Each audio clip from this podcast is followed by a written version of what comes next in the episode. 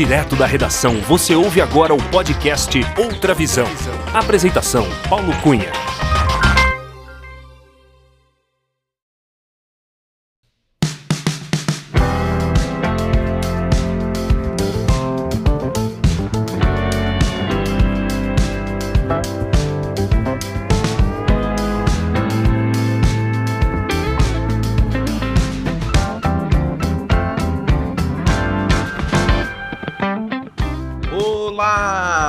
Seja muito bem-vinda, muito bem-vindo ao episódio 112 do podcast Outra Visão. Eu sou o Paulo Cunha, o Paulão, e falo da redação da Outra Visão Comunicação em Belo Horizonte.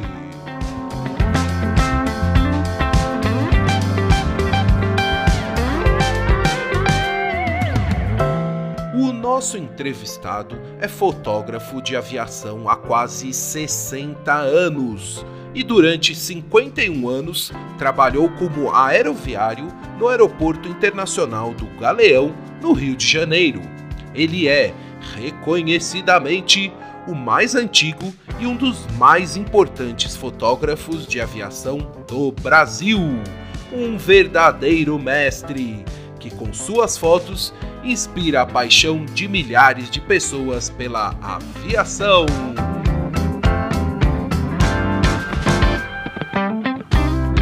Apaixonado e estudioso da aeronáutica, ele registrou como ninguém aeronaves icônicas e históricas da aviação comercial brasileira e internacional, que são verdadeiras preciosidades. Para se ter uma ideia, desde 1965, com 15 anos de idade, ele fotografava aviões. É, sem dúvida, o primeiro plane spotter brasileiro. Do filme analógico ao digital, até hoje o nosso entrevistado segue com a mesma paixão, fotografando aviões e registrando a história da aviação comercial. Como aeroviário, ele trabalhou por 31 anos na Alitalia. Depois passou por diferentes empresas de serviço em terra, sempre no aeroporto do Galeão, onde trabalhou por exatos 51 anos, até se aposentar da carreira neste segundo semestre de 2022. É uma história de vida muito bonita e diretamente ligado ao universo da aviação e da fotografia.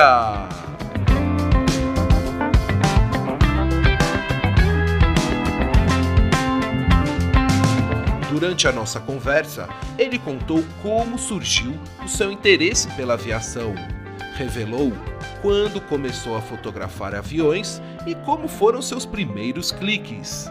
Ele também contou a história da sua família, relembrou dos mais de 30 anos trabalhando na Alitalia, falou sobre as outras empresas onde trabalhou e, como não poderia deixar de ser, deu uma verdadeira aula sobre a, a aviação.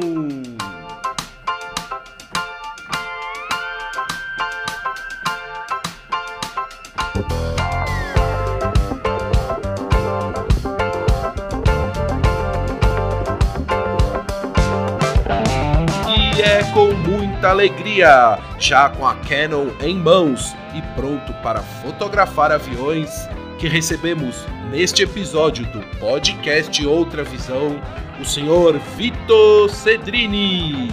O Cedrini, o mestre das fotografias de aviões, um dos mais respeitados fotógrafos e profissionais de aviação deste país, que eu sei tem muito a nos ensinar várias histórias para contar. Acompanhe a entrevista.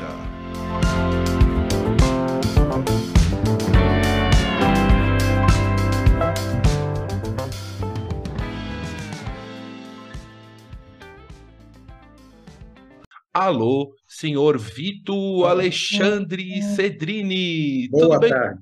Tudo bem com você, Cedrini? Oi, boa tarde, meu caro. Contente aí de você ter me convocado para essa gravação, para essa entrevista, digamos assim.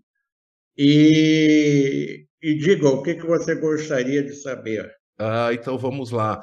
Seu Vitor Cedrini, primeiro, seja muito bem-vindo aqui ao podcast Outra Visão. É com muita alegria que eu te recebo aqui para a gente bater um papo bem descontraído.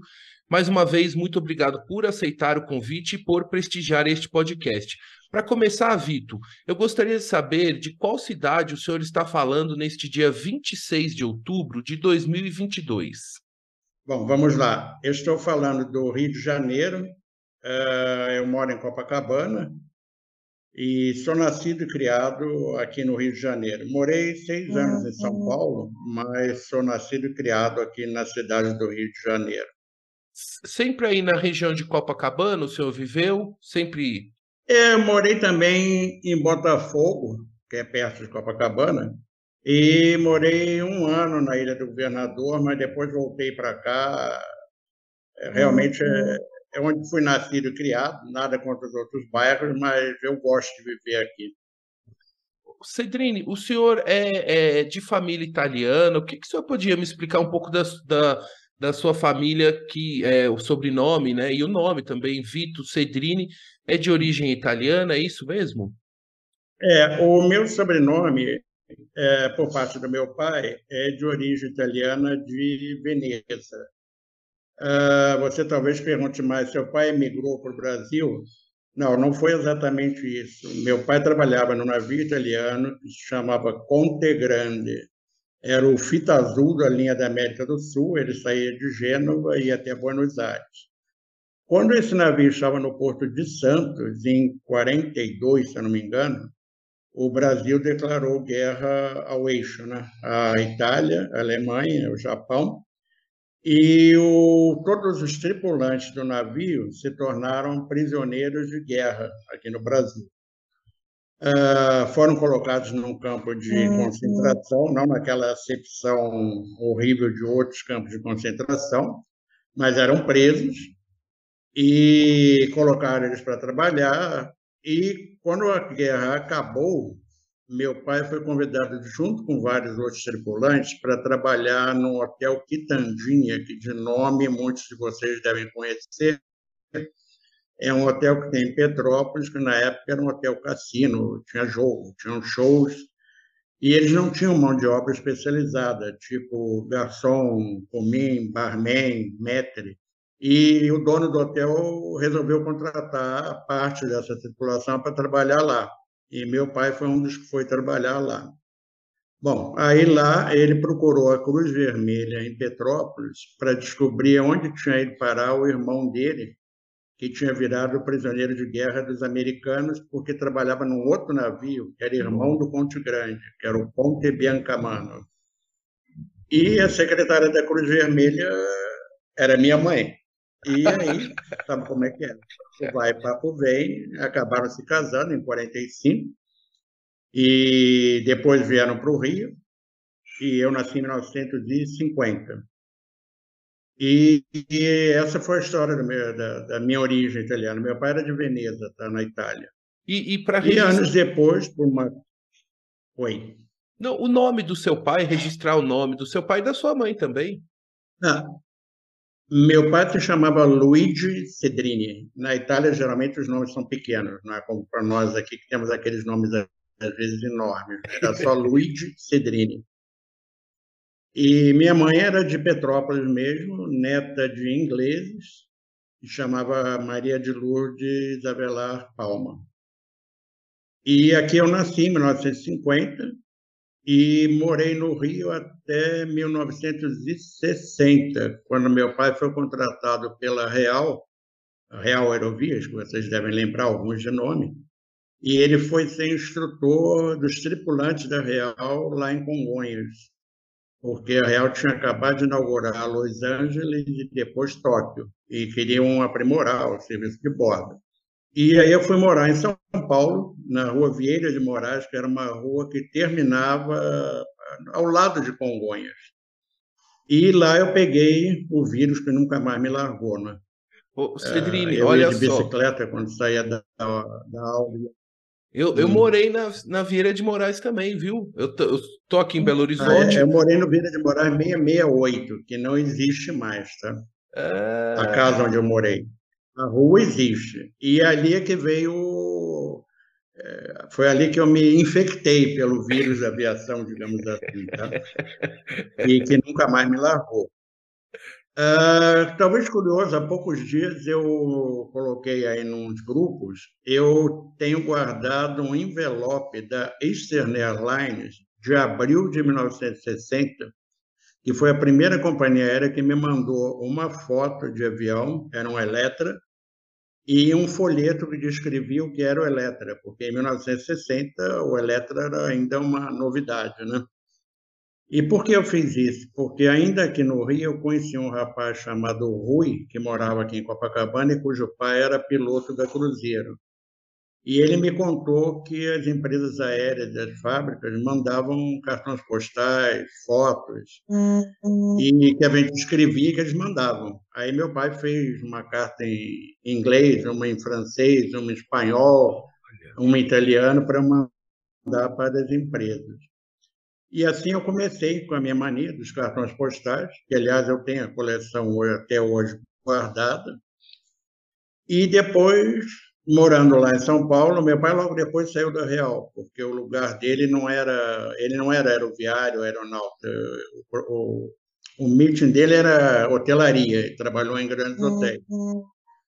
E moramos então em São Paulo seis anos, e eu comecei a achar que só os postais e as fotos das empresas não me satisfaziam. Eu queria mais. Eu ia muito a Congonhas, eu anotava a matrícula das aeronaves, que hoje é o que a gente chama do fleet list, né? Deviam achar que eu era maluco. Aliás, eu sempre fui considerado maluco, não tenho, não tenho vergonha disso não, tá? Porque eu anotava todas as matrículas do, dos aviões, uh, ia muito a Congonhas e colecionava o que na época se chamava timetable. Hoje não existe mais, porque tem um computador. Né? As empresas emitiam os seus horários, os livretos com os horários dos seus voos, e eu passei a colecionar aquilo.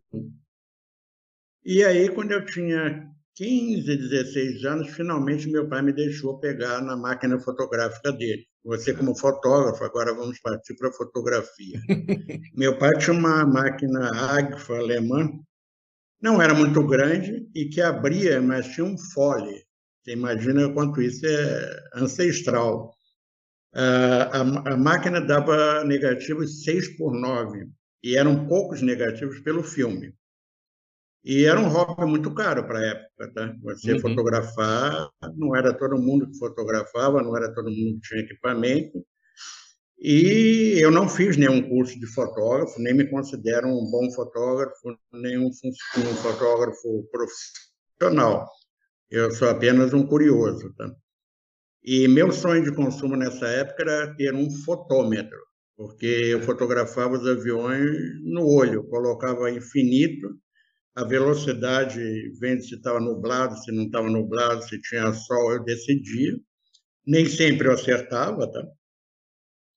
E eu só vinha ter uma máquina melhor quando meu pai me deu uma Yashica D, que aliás eu tenho até hoje. Eu tenho essa Agfa quanto a Yashica D. A Yashica D já era uma melhora, porque os negativos eram 6 por 6 e dava 12 exposições. Só tinha um problema, não era como hoje, tudo automático, você tinha que girar um botão para girar o filme. Muitas vezes, naquela ânsia de você girar, de fotografar, você esquecia de girar o filme e tirava uma foto sobre a outra. Né? E não era fácil, tá? Era um hobby, além de meio complicado, caro, não é? Sim, sim. Se usava o que? Era filme Agfa, filme Kodak, e o preto e branco mais famoso era um filme chamado Ilford, se eu não me engano, era em inglês. E daí foi indo, e aí eu voltei a morar no Rio. E aí o que eu fiz? Eu descobri uma revista que eu me tornei assinante, e que tinham pessoas do mundo inteiro que gostavam de trocar negativos, mais negativos do que fotografia. Tá? E eu caí na asneira de colocar meu nome lá no cantinho dos leitores. O que, que aconteceu? choveu gente querendo trocar fotografia e negativo comigo, porque nessa época, na Europa, especialmente na Europa, mais do que nos Estados Unidos, eles não tinham acesso a pessoas da América do Sul para trocar, né? E aí eu comecei a fotografar mais e comecei a tirar mais de uma foto de cada avião para ter o negativo para trocar, né? Perfeito. Mas mesmo assim era uma coisa bem diferente de hoje, né? Porque não menosprezando os spotters atuais, eh, você comprava um filme, lógico que depois eu, quando eu comecei a trabalhar, minha primeira máquina foi uma Pentax. Eu tinha duas Pentax, uma SP e uma SP2. Mesmo assim, era filme de 36 poses ou de 24, né? E, e não era como hoje, que você tira 30 fotos no mesmo avião e diz, bom, essas 29 eu vou pagar e essa uma daqui ficou legal, essa eu fico.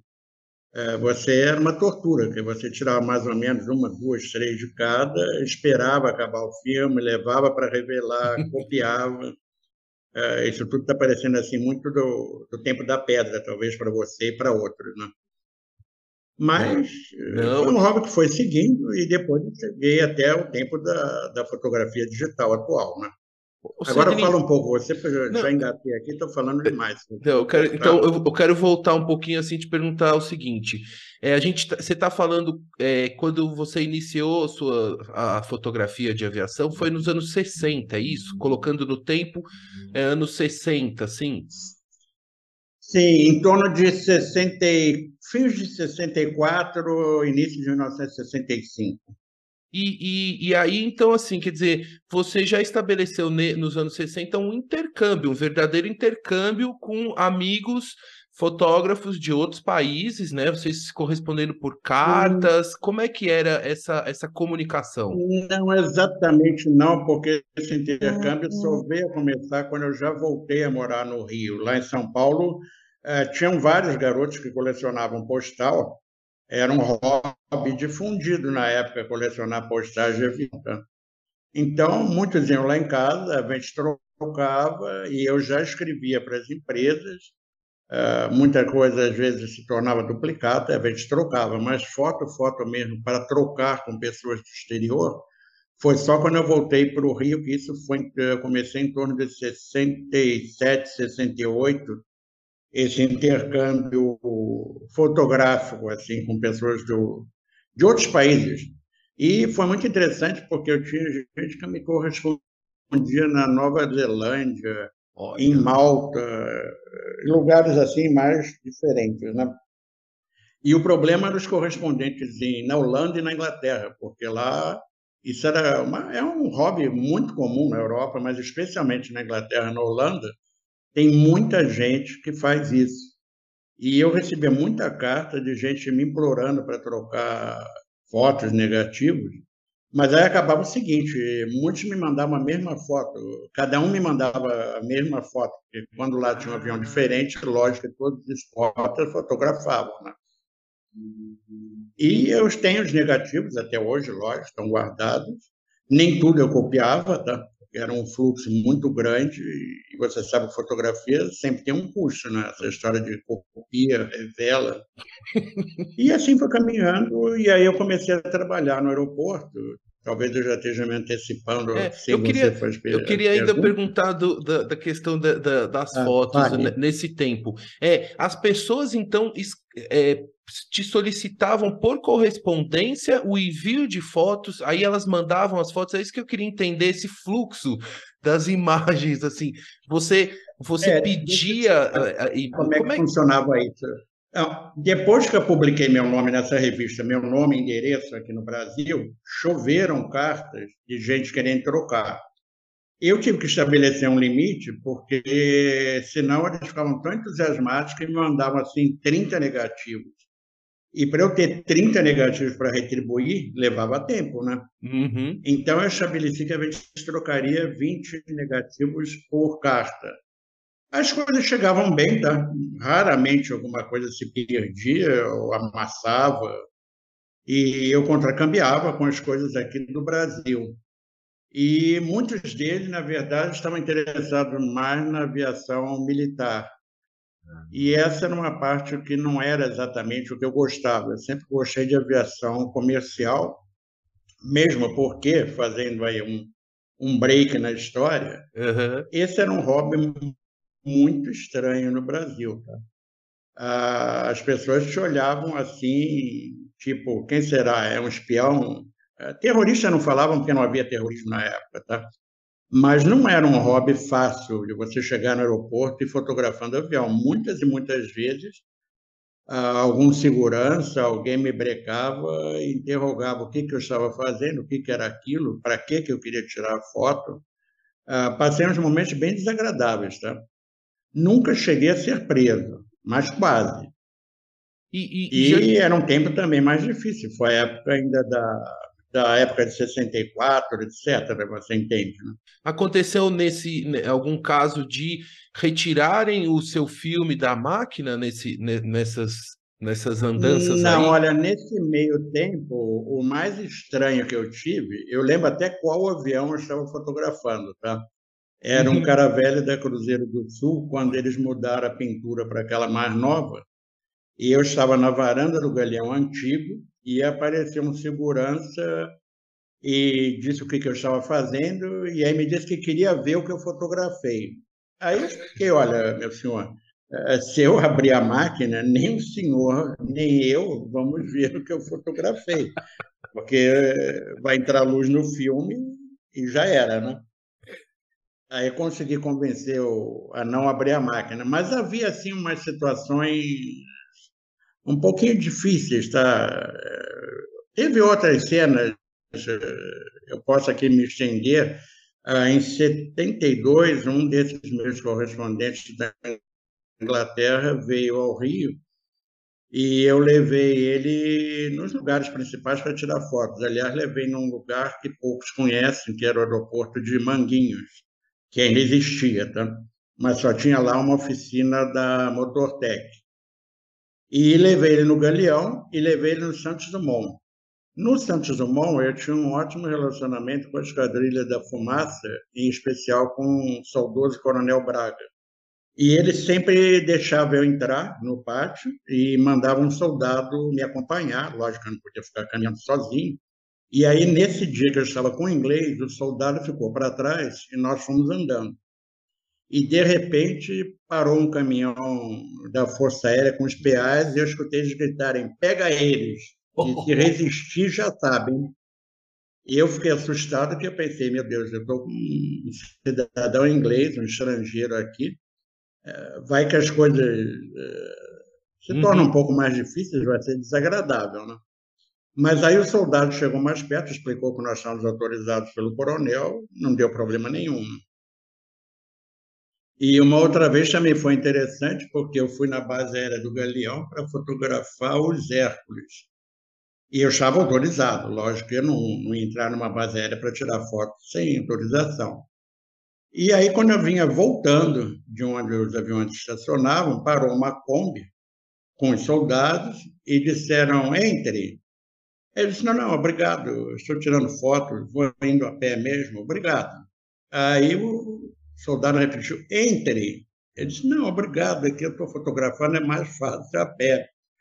Aí na terceira ele disse, entre, o senhor está preso por estar tirando fotografias de aviões. E aí me levaram para o oficial do dia, dentro da Kombi, mas aí foi tudo esclarecido, porque eu disse estava autorizado pelo coronel, nem lembro o nome agora, e ficou tudo numa boa, né? E depois, seguindo adiante, eu não sei se você quer perguntar mais algum pormenor, é, fala você agora, não, porque senão. O Cedrini, eu, eu tenho, eu quando comecei a fotografar, também era no analógico. E eu trabalhei durante uma época com um fotógrafo que, inclusive, acredito que o senhor conheça, com Cláudio Luquezzi. E o Claudio Luquezzi me ensinou sempre Sim. levar um rolinho de filme é, velado assim no, no, na bolsa para falar, ah, tá aqui ó, o filme, já tirei da, eu tirei aqui e dava um filme, um fake, assim, sabe, um rolinho, um rolinho que já não, não tinha mais utilidade, porque também já, já tive é, uma. Esse tá aí, eu nunca pensei em usar, podia ter usado. Você já deixava um no bolso, assim, falava, ah, não, eu vou tirar aqui o filme, toma aqui o filme, porque eu já vivi também uma situação dessa.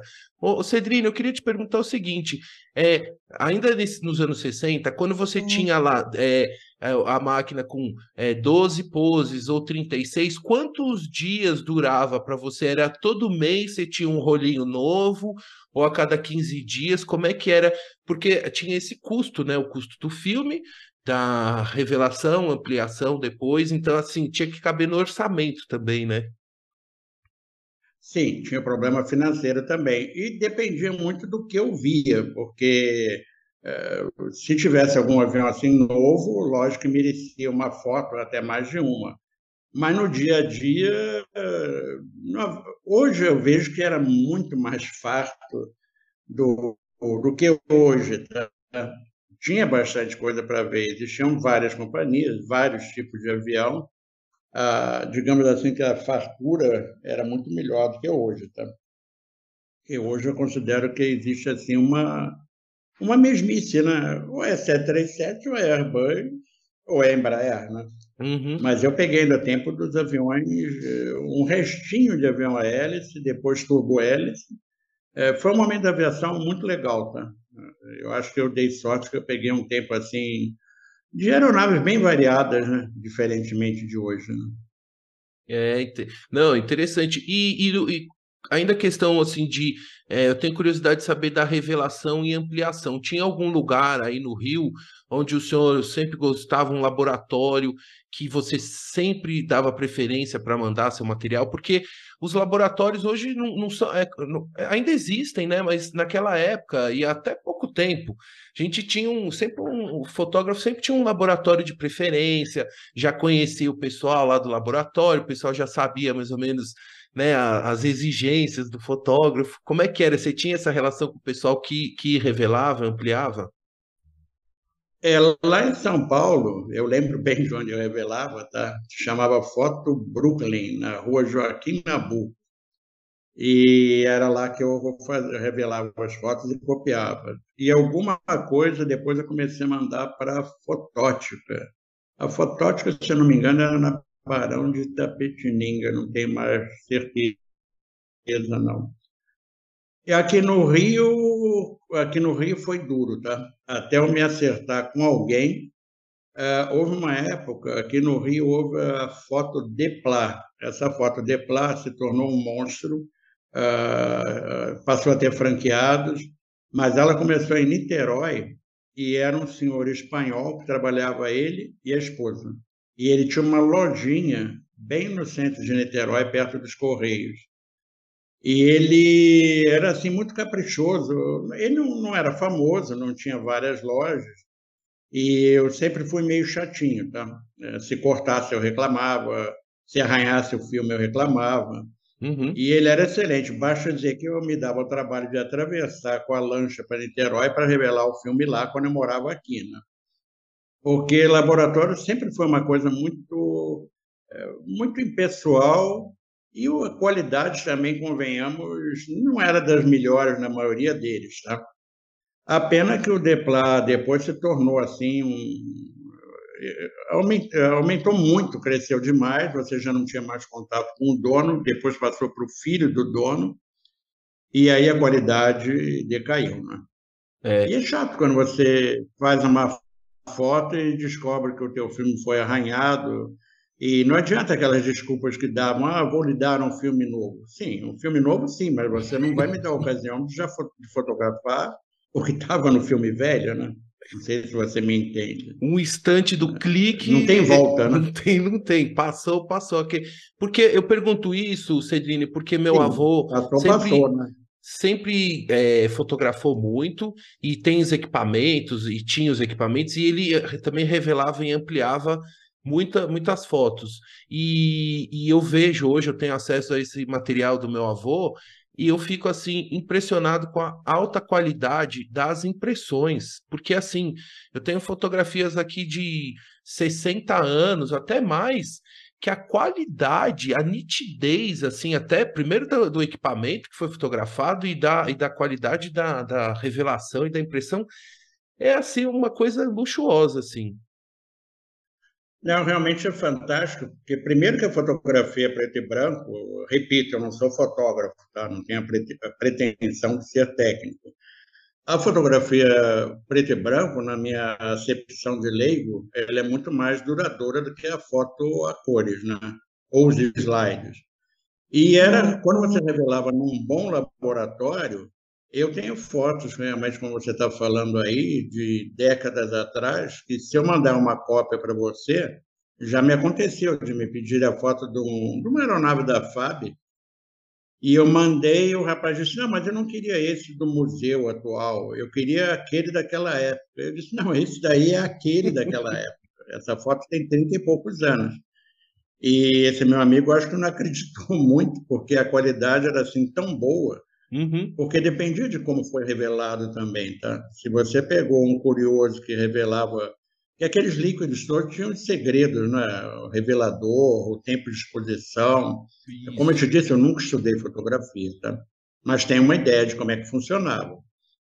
E aí, falando em fotos, eu, depois do preto e branco, eu talvez tenha feito um erro. Eu resolvi fotografar em slide ou diapositivos, como alguns dizem, né? ou cromo, como alguns.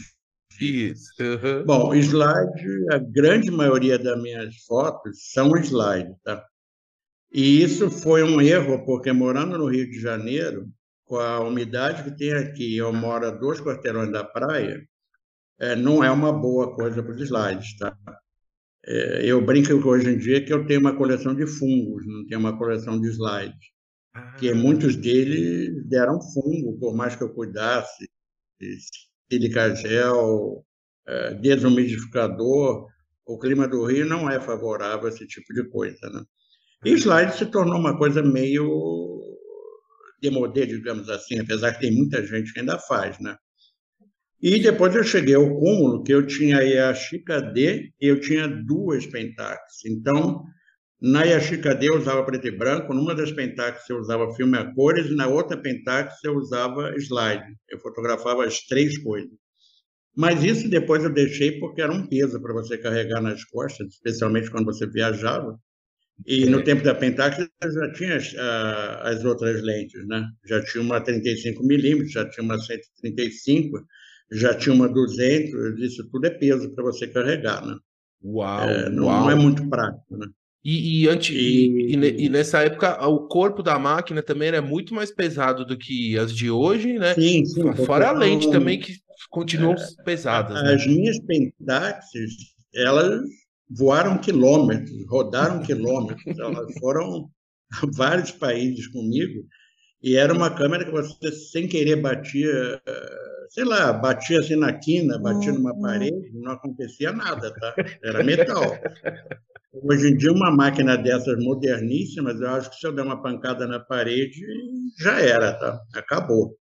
Ou cair no chão, por exemplo. É verdade. Eu tenho uma Canon, foi a minha segunda Canon das modernas. Eu estava embarcando em Congonhas para o Rio, ela estava dentro da bolsa de fotografia. A bolsa caiu de cima do balcão de check-in no chão. Hum. Quando eu abri a bordo, o visor estava rachado, tá? Não sei como rachou. Você vê que eram as coisas bem mais frágeis, né? E, e, e nas suas. E, e é... hoje eu uso uma simples Canon Rebel, nada especial, não é da moderníssima, e me satisfaz. Tem aquela velha briga, né? Se o melhor é, o, é a Canon é a Nikon. Eu, como comecei com Canon, consegui com, continuar com Canon. Né? Ah, eu também sou, sou, é. sou Canon, eu também sou do, do time da Canon. Ô Cedrini, e na sua, por exemplo, na sua Pentax, essa que você falou que viajou o mundo, você tinha aquela capinha de couro delas, que elas vinham com aquelas capas tinha, de couro, tinha. né? Que eu acho que é, aquilo tinha, tinha que. Couro, aquelas capas acho sensacionais, que elas preservavam e preservam até hoje, né? Os equipamentos, assim, que eu tenho aqui Sim, guardado. É verdade, é verdade. Né? Desculpa. É, o problema da Pentax que hoje eu vejo que era complicado, é porque o encaixe das lentes era de baioneta, não era de rosca, tá? E às vezes naquela pressa de você trocar de uma lente menor para uma lente maior era meio complicado, tá? Uh, não encaixava de pronto.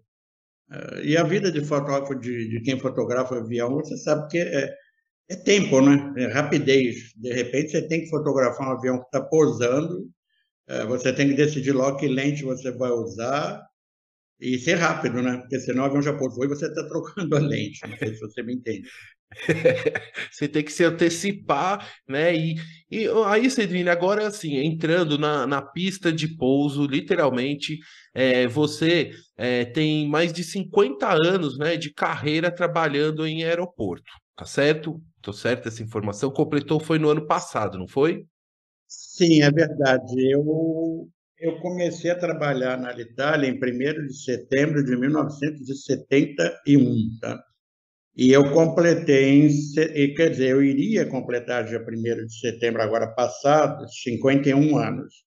Mas eu me aposentei com 50 anos e 9 meses de galeão, tá? porque a empresa que eu trabalhava encerrou as atividades. E aí eu também achei que já é hora de parar, apesar que eu tenha sentido uma falta tremenda mas a minha família, minha mulher, meu filho, são assim satisfeitíssimos. Tá? Acham que era mais do que a hora de eu ter parado, que é muito tempo que eu tenho que aproveitar a vida. Eles têm um fundo de razão, mesmo. porque a minha vida de aeroviário sempre foi muito ingrata em horários, em horário de comida, uh, em não tirar férias. Uh, você entrar num dia às três da manhã e sair de madrugada do outro dia ou você está no horário da madrugada e de repente muda para o horário da noite. Eu diria que era uma vida bastante desregrada, tá? Tipo, chegar em casa às duas da manhã e jantar, Uau. e isso não faz bem. Enquanto você tem 20 anos ou 21, é, é legal, você nem sente. Mas com o tempo eu acho que isso pode te afetar a saúde. Graças a Deus não me afetou, tá? Eu apesar de já ter uma certa experiência, eu sempre digo que eu tenho experiência, eu não tenho idade. E graças a Deus até agora estou bem. A maioria da, das coisas que as pessoas têm problema de, de saúde, de, sei lá, de é, colesterol, HDL, LDL, triglicerídeos, é, essas coisas que geralmente eh, uhum. afetam as pessoas já de mais idade, é normal, né? A pressão alta, a pressão baixa, até agora eu estou me saindo bem. Ah, eu brinco que eu acho que eu sou tipo, hum. como a manutenção sempre foi boa, dá para ir levando. é, o que importa é a manutenção, não é o tempo de uso. exatamente. Ô Cedrine, então, assim, é, mais quase 51 anos, né, trabalhando no aeroporto. E uma pergunta: sempre esse trabalho no aeroporto do Galeão ou o senhor também trabalhou em outros aeroportos? E para explicar aqui para os nossos ouvintes, qual que era a sua, sua função, o seu trabalho é, no aeroporto? Aí depois Bom, a gente lá. entra na Alitalia. Ah, eu entrei no aeroporto, eh, como eu te disse, em 1 de setembro de 71.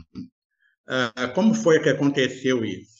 Como eu te disse, meu pai trabalhava em hotelaria e ele era do hotel, um hotel aqui em Copacabana, Hotel Excelsior Copacabana. E a tripulação da Alitalia se hospedava lá. Ele aí conheceu um senhor que era diretor para o Brasil e comentou: é, meu filho gosta muito de aviação, de avião, fotografia, entende bastante de, de aviação.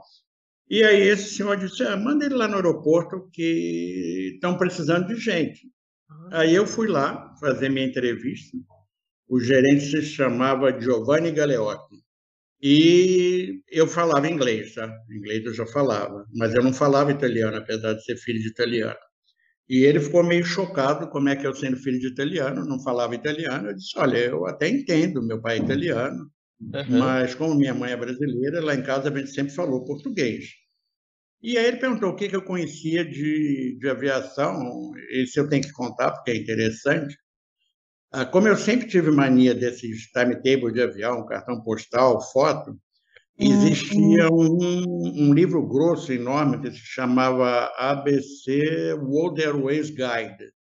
Era um livro editado na Inglaterra que trazia todos os voos do mundo, a numeração, os detalhes, os dias que operavam, e eu gostava de ler aquilo, eu me sentia viajando com aquilo.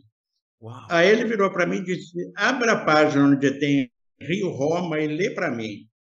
Ele disse, olha, Rio-Roma, o avião parte do aeroporto do Galeão, ainda é aeroporto velho, decola às 23h59, pousa em Roma às 7h20, existe um fuso horário de diferença de 3 horas, o equipamento é um DC-862, o voo é efetuado non-stop, a bordo eles servem dinner and breakfast, e opera às terças, quintas e sábados. Ele aí abriu um olho. Assim, ok, está empregado.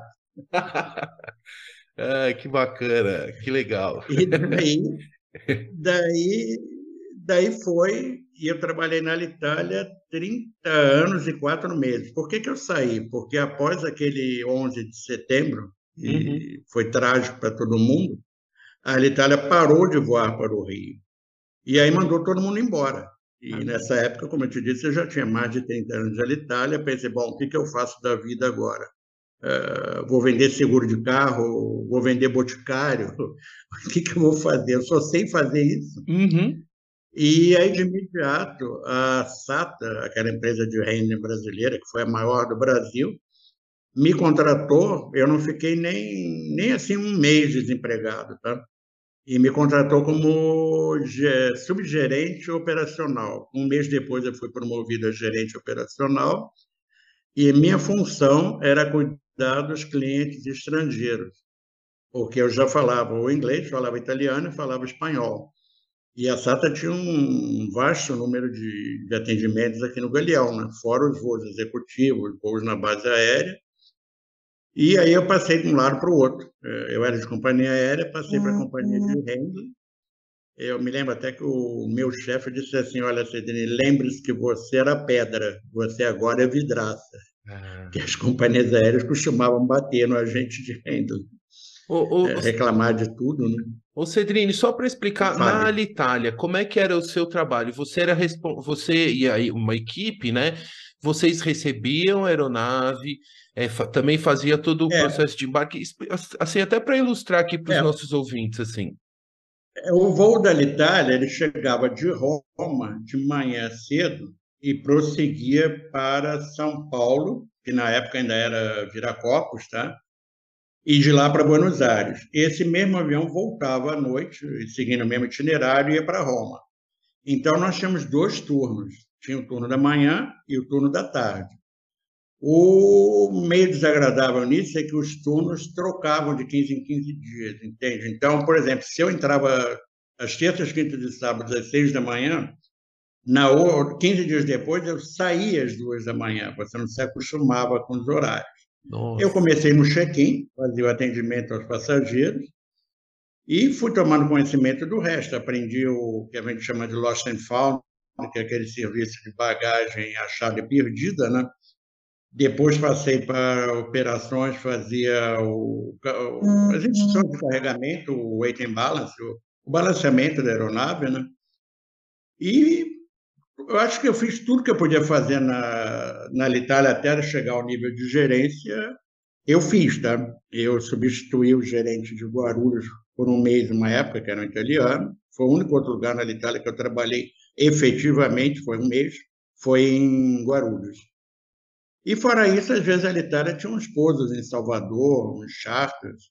O primeiro DC-10 que pousou em Salvador foi da Itália, no fretamento. Eu fui lá atender. Tá?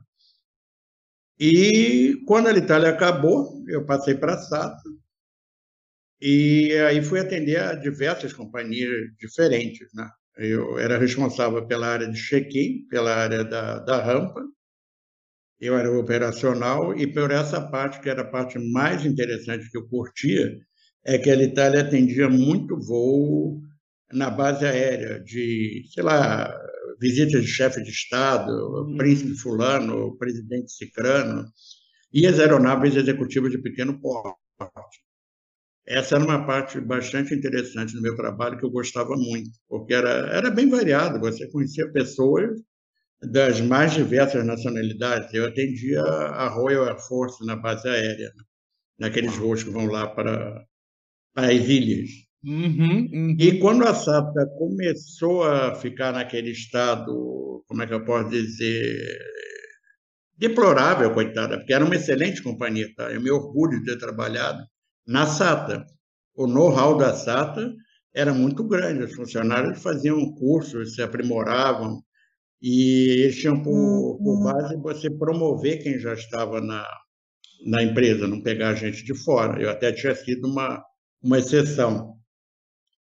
Aí, quando a SATA acabou, eu passei para a Vitsolo, que era uma grande empresa de handling, que a base era em Balneário Camboriú, e eu abri a base do Rio para atender a American Airlines, que eles tinham pego o contrato da American Airlines no Rio e em São Paulo, em Guarulhos. E aí, uma certa época, eu fui promovido a gerente regional e eu cuidava de, do Rio, de Cuiabá, tudo pertinho, Londrina, e está me faltando um, não era Porto Seguro, era Ilhéus. Uai, e tinha que ficar depois, rodando as, os aeroportos.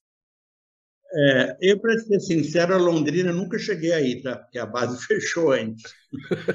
e depois eu passei também a ser responsável pelo Santos Dumont quando a Vitsolo abriu no Santos Dumont para atender a. Era limpeza e rampa da TAN na época, mas não era total, era parcial. Metade era TAN e metade era Vitsolo. E depois eles passaram a atender a, a então Trip, que hoje não existe mais, né? Uhum. E da Vitsolo eu fui para a Benlog, que era uma empresa nova também de Reine. Da Benlog eu fui para a RM, que se tornou a Dinata. E da Dinata eu fui para a última agora, que era o World Service, que é uma empresa de Florianópolis. Uh, foi bem, bem variado. Eu brinco, eu fiquei 30 anos num lugar só. Depois que eu desandei a mudar de empresa, eu brinco, eu era igual jogador de futebol. Quem pagava mais, eu mudava de time. É, e com esse know-how, com essa Mas experiência, é né? Você adquirindo outros conhecimentos, né? Eu não tenho nenhum arrependimento, tá? Às vezes me perguntam se eu faria tudo de novo. Olha, eu faria, tá? Eu até hoje amo o que eu faço. Uh, sinto uma falta tremenda. Você imagina uma pessoa que tinha essa vida agitada, uh, está aposentado agora, é meio complicado, né? Tenho mais tempo agora para o meu hobby, tá? E, e qual que é... Voltando aí à fotografia... O, o hobby é, da eu fotografia. Tenho várias falhas. Por exemplo, se você me perguntar... Você tem, você tem a foto do avião... É, porque era assim, por exemplo, fotografia para revelar, vamos voltar às fotos. Uhum. Uh, você termina, custava terminar com filme, aí terminava, aí corria na loja, aí, sabe lá, quando você tinha tempo de ir na loja pegar. Aí eu chegava em casa, de noite, às vezes, dizia, bom, amanhã eu ponho a data nisso. E esse amanhã ia se estendendo. E fotografia sem data, você deve achar muito mais importante do que eu. Fotografia é data, é época, né? Isso. Você não poder precisar quando foi feita uma foto é muito desagradável, né? Quando alguém te pergunta. E eu não sou muito organizado. E eu tenho coisa demais, entende? Demais. Uh, o pessoal brinca que eu tenho um museu. A pergunta favorita que todo mundo me faz é: quantas fotos o senhor tem? Aí devem me achar presunçoso, porque eu digo: não tenho a mínima ideia, parei para contar. São milhares, mas quantas são? Eu não posso chutar se eu tenho é, 2 mil, 2,392, 4 mil. É, não tenho, não tenho como te dizer. Tá? As fotos de papel estão todas naqueles albinhos que vinha na própria, na loja davam, né? E depois passou com a digital a ser tudo em CD ou em DVD. Uhum. E minha esposa até dizia, antes você juntava alba, agora você junta um monte de, de CD. e eu tenho muita coisa, além disso eu tenho a, minha biblioteca uhum. e, e anotações que eu pesquisei ao longo de anos. Né? Eu sempre me interessei muito pela história de cada aeronave, entende? É, quando chegou, de onde chegou, ah, se possível, o dia que chegou. E no meu tempo de solteiro era um pouco exagerado, tá? porque eu sabia que o avião X iria embora hoje às duas da manhã, eu ia para o aeroporto para fotografar o avião indo embora. Tá? Uau. Hoje em dia eu não faço mais isso, que no mínimo iam mandar me internar. Tá? Iam dizer que eu estou maluco. Ô, ô Cedrini, agora só uma pergunta que eu recebi aqui do nosso amigo Robert. O Robert, eu avisei hum, ele. Robert Zwedlin. É, Zwedlin, Captain Bob. Eu avisei ele que eu ia Captain fazer, uma entrevista com você. E ele falou: Eu vou mandar uma pergunta então. Ele quer saber, Vitor, ele pediu para você recordar como era o serviço de bordo da Alitalia e o que diziam os comissários para os passageiros que pediam uma bebida antes do pouso. E o Robert falou que Ele- o senhor sabe até Ele soube imitar. dessa história há pouco tempo. tá? Olha, eu, como eu posso dizer, é, grosseiramente falando, eu é chato, é uma fase grossa. Você cuspir no prato que você comeu não é legal, tá? Eu trabalhei 30 anos na Itália. As empresas europeias, em geral, eh, têm um serviço estándar, tá? Eh, Hoje em dia, para algo excepcional, você tem que apelar para uma Qatar, uma Emirates, uma Singapore. Basicamente, as, as europeias e as americanas têm um atendimento padrão. O italiano, eu sou filho de italiano, tenho na dupla nacionalidade, me permito falar, às vezes ele é um pouco. O europeu, em geral, ele é mais frio do que nós. Ele, como é que eu posso dizer, porque eu não gostaria de ofender ninguém? Eu também sou E ele é família muito- italiana, viu, Cedrini? Aqui também família italiana. Ele, Eu é, sei muito, ele é muito espontâneo, digamos assim, para dizer o que sente. Né?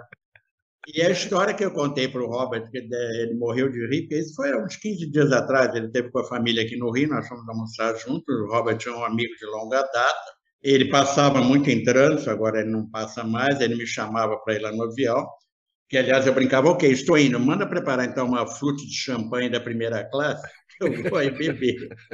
Ele dizia, olha, se tiver um cafezinho, já tem muito. Isso foi esse tempo, né?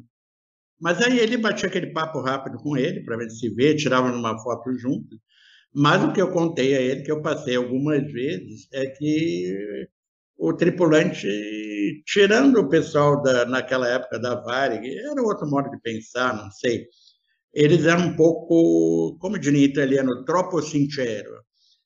E eu, uma experiência que eu contei para o Robert, que ele riu muito, foi que eu vinha num voo de Roma, eu acho que ainda era o DC-10. E eu estava sentado na poltrona do corredor e tinha uma senhora do meu lado. Quando o avião já estava na final pouso no Rio, não estava na final, final mesmo, tá? Tudo embaixo, pronto para pousar. Mas estava no início dos procedimentos para pouso. Essa senhora do meu lado chamou o comissário e pediu um copo d'água. E ele deu uma resposta que a gente considera grosseira. Ele disse, vou te falar italiano, é fácil de entender. Ele disse, signora, ha avuto 10 ore e 40 di volo per prendere un bicchiere d'acqua. Adesso vuole l'acqua. Pô, A senhora teve 10 horas e 40 de voo para pedir um copo d'água. Agora que está quase pousando, a senhora quer um copo d'água? Eh, Eu achei aquilo um pouco grosseiro, afinal, é uma cliente, né? Eu acho que ele tinha mais é que buscar o copo d'água para ela. E o Robert achou muito engraçado essa daí. A outra foi assim, quando eu fui a primeira vez à Itália, a Itália tinha dois voos para Nova York. Um efetuava Roma, New York, non-stop, e outro efetuava Roma, Milão, Malpensa, Nova York.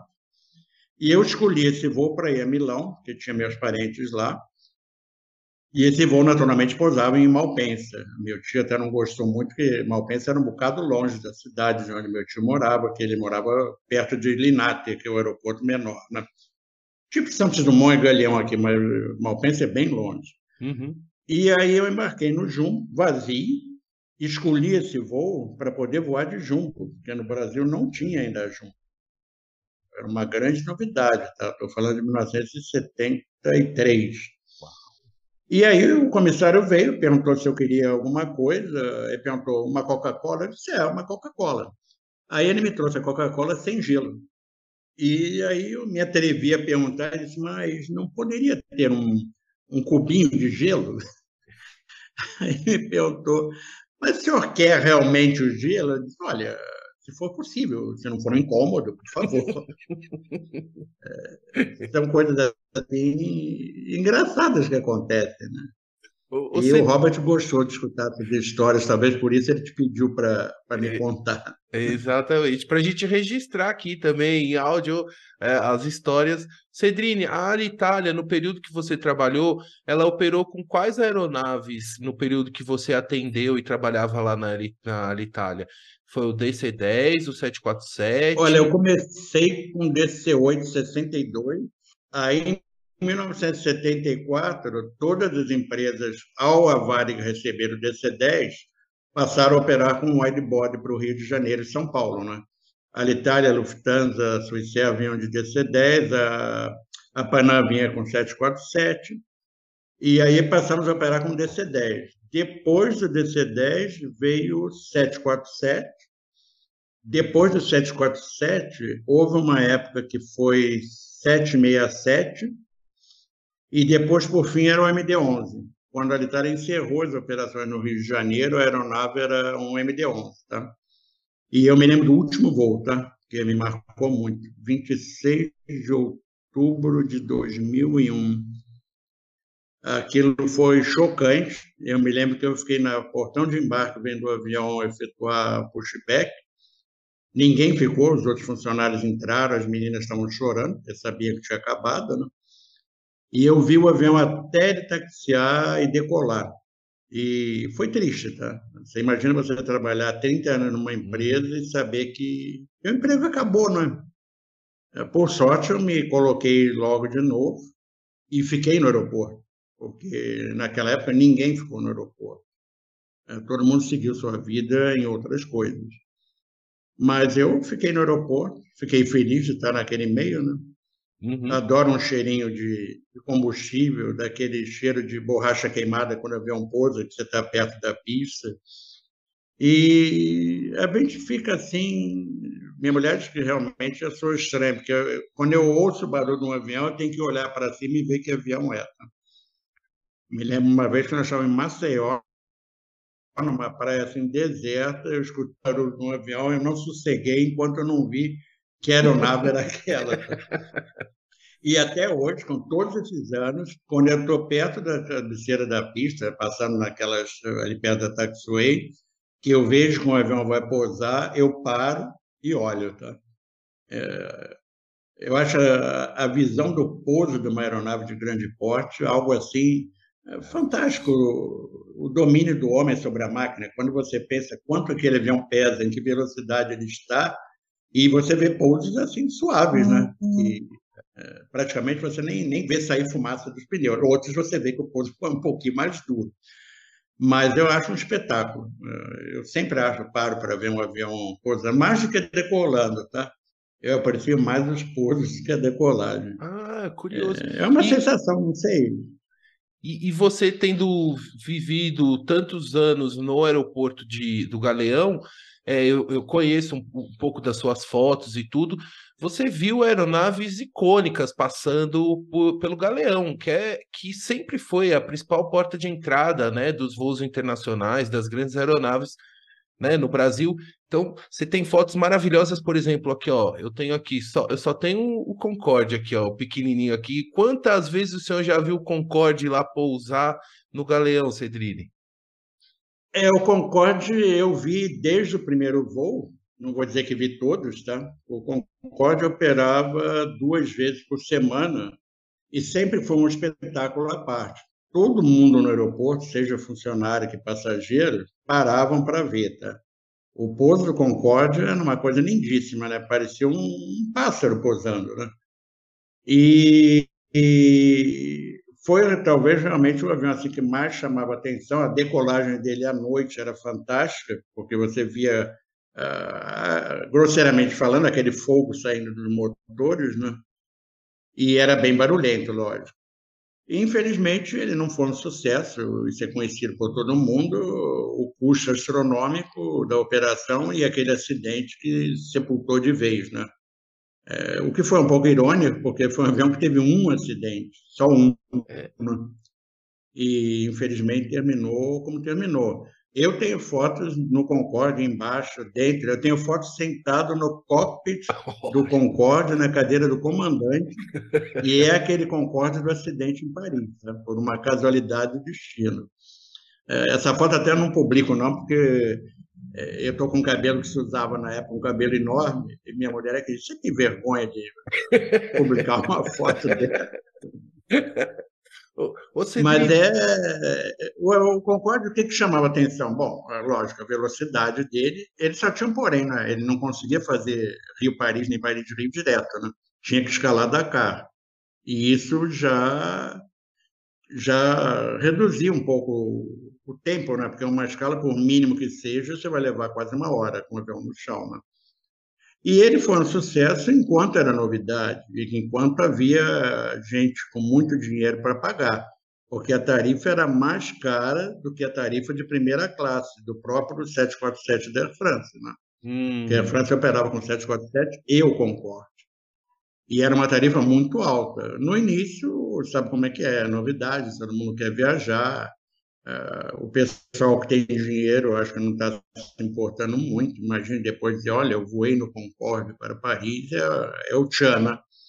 Agora, era um avião que eu considero desconfortável, tá?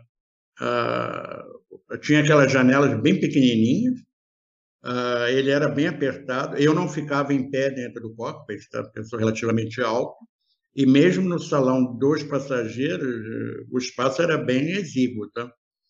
Agora, o serviço de bordo era algo assim excepcional, né? A sala de trânsito do aeroporto de embarque do Galeão, quando tinha o Concorde, havia uma área que eles cercavam com aquele divisor de fluxo, tinha uma bola azul enorme escrito Air France Concorde, e ali tinha os garçons servindo canapés, uísque, champanhe, os drinks antes do voo. Os passageiros de São Paulo vinham no 737 da VASP, estacionava ao lado, né? E ah. dali eles passavam para a sala de embarque e depois para o Concorde. E fora isso, de aviões estranhos, apareciam, especialmente aviões russos, né, que não eram muito comuns, por exemplo, um Ilyushin 18. Hoje em dia é mais comum, os Antonov 124, eu diria que é comum. Mas tinha os aviões estranhos, que de vez em quando apareciam, né? Uh, fritamentos e, ou de forças aéreas, né? aparecia muita coisa diferente. A Rússia sempre vinha com, com os aviões deles, os Iliús, os Tupolev, a Polônia, a Tchecoslováquia. E essa era uma parte, isso foi no meu tempo de SATA, tá? Essa era uma hum. parte que eu curtia muito, porque é, você conversar com a tripulação, pessoas completamente diferentes, né? Hum. Uh, outra empresa que eu curti trabalhar muito foi a Dinata, porque a Dinata atendia a Emirates. E eu era gerente de aeroporto da Dinata. E eu sempre ia a bordo ver como é que estava o serviço, se a rampa estava ok, se a limpeza estava ok. E eu gostava de conversar com os tripulantes, porque a Emirates é muito variada, o pessoal de bordo, né?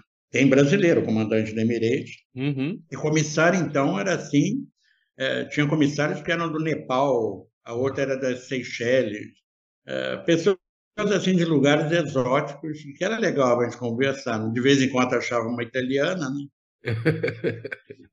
Mas era um trabalho que, olha, eu acho que os anos não me pesaram porque eu tinha prazer em fazer o que eu fazia, tá? As pessoas às vezes me perguntam, mas como é que você aguentou 50 anos no aeroporto com essa vida desregrada? Tinha, tinha situações muito difíceis, tá? Tinha os overbooking. A Itália tinha uns overbooking assim, bravo, tá?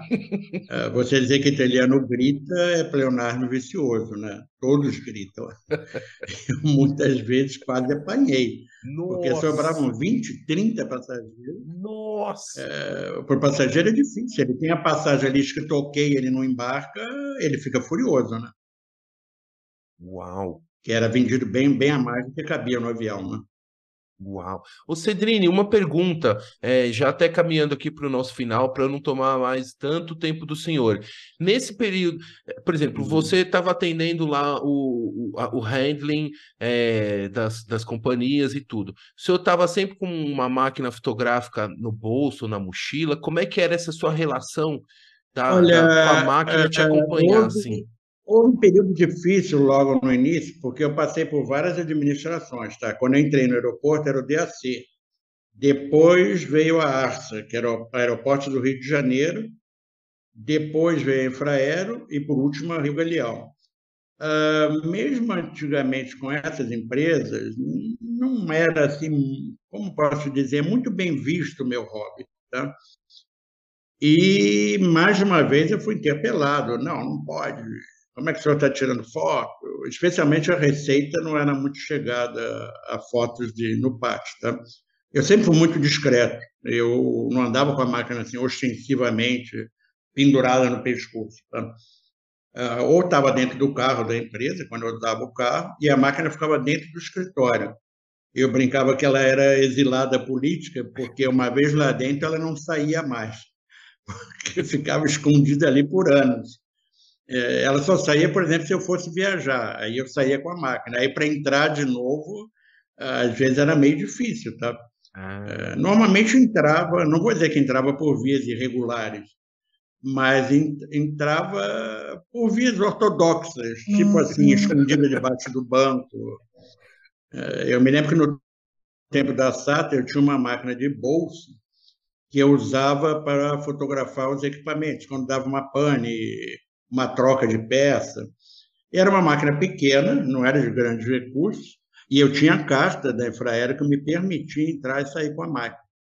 Mas toda vez que eu entrava com o carro no portão de viaturas, vinha o segurança e dizia, abra essa... Era o tempo que você usava aquela pasta 007, lembra? Sim. Abre a pasta. Aí via a máquina e dizia, uma máquina fotográfica. Dizia, sim, é uma máquina fotográfica, mas olha, está autorizado, está a carta aqui da Infraero autorizando.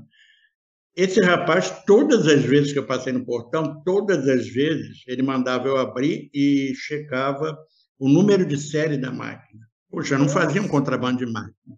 Era sempre a mesma. E até foi irônico, porque um dia ele foi mandado embora e aí veio a mim e disse: O senhor me arranjaria um emprego na, na sua empresa? O senhor lembra de mim? Eu disse: Lembro. Como lembro? Você não era aquele que toda vez que eu passava fazia eu abrir a pasta, mostrar a máquina e checar o número de série dela? Aí ele ficou assim meio sem graça, nem mais nada, tá? Acho que ele sacou eu podia ser uma pessoa vingativa e não quer dar emprego a ele. Mas não era o caso, tá? Eu não sou desse tipo. Uhum. Mas que ele era muito chato, ele era. Mas estava cumprindo a função dele, né? Só faltava ele pedir a nota Máquina também, né?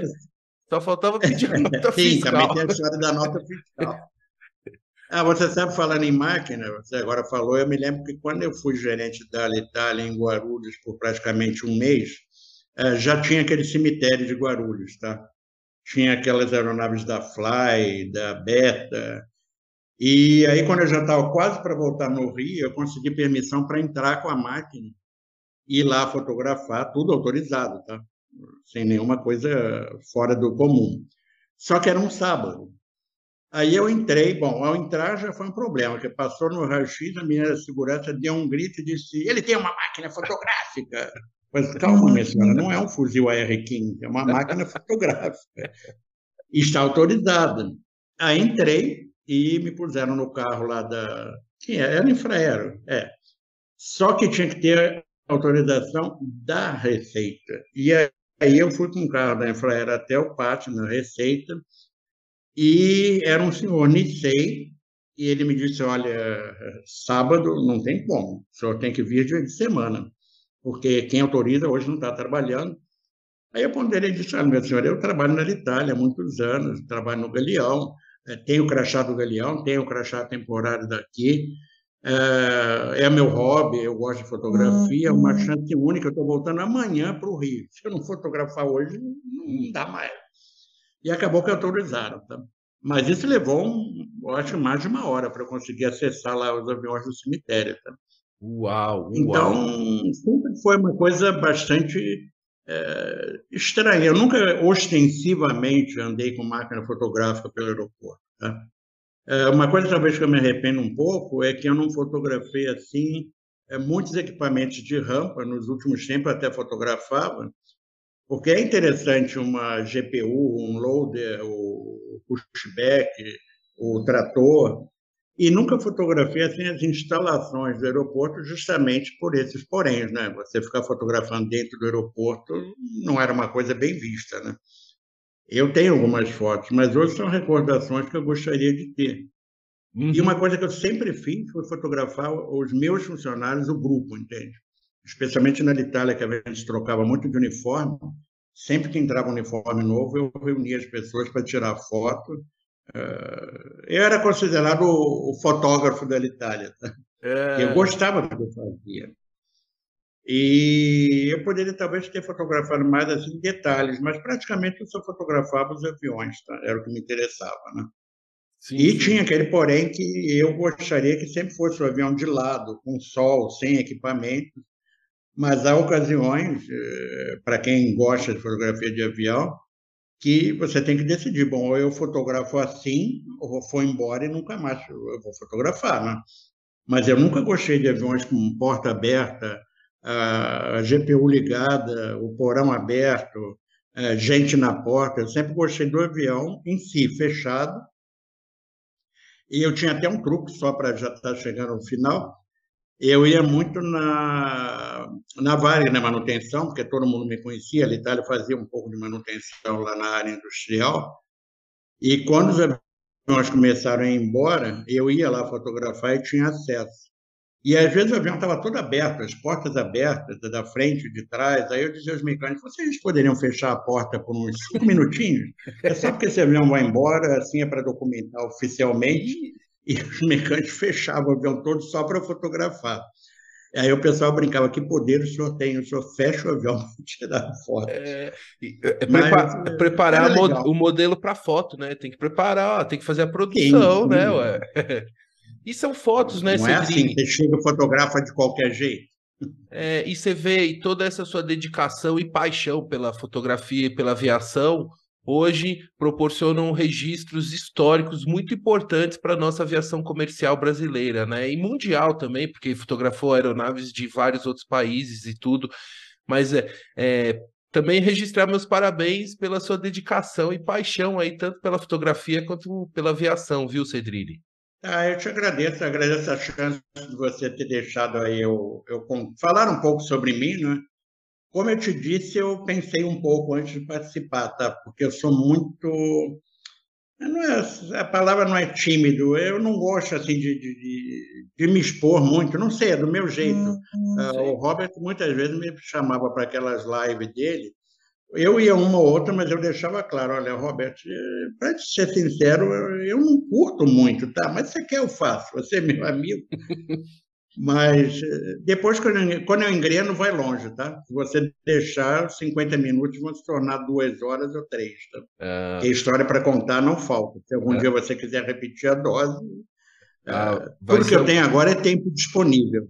Ah, vai ser um prazer. Cedrina, então, eu vou fechando aqui agradecendo muito você é, pelo carinho, pela confiança e por dedicar um pouco do seu tempo para conversar comigo. Muito obrigado novamente por prestigiar aqui o podcast Outra Visão, compartilhar um pouco da sua história, da sua trajetória, enfim, da sua experiência. Também quero agradecer a todos os ouvintes que acompanharam até aqui essa entrevista. Muito obrigado, Cedrini. Tchau!